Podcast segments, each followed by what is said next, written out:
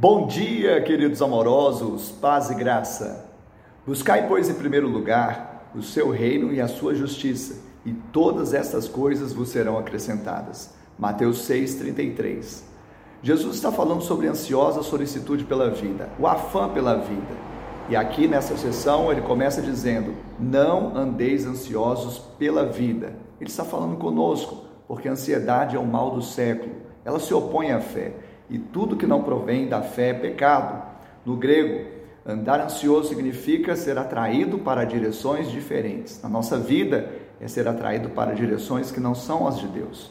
Jesus deixa uma chave: buscar em primeiro lugar o reino e a justiça. Se Deus não for o primeiro, ele não será o segundo. O reino de Deus não é comida nem bebida, é a comunhão com Ele. A justiça dele não é a nossa justiça, não são os nossos méritos, mas sim a graça e a justiça que procede da fé. Que você seja imerso nessa realidade e veja todas as coisas sendo acrescentadas na sua vida. Que Ele te abençoe, te dê um dia de bênção e vitória, em nome de Jesus.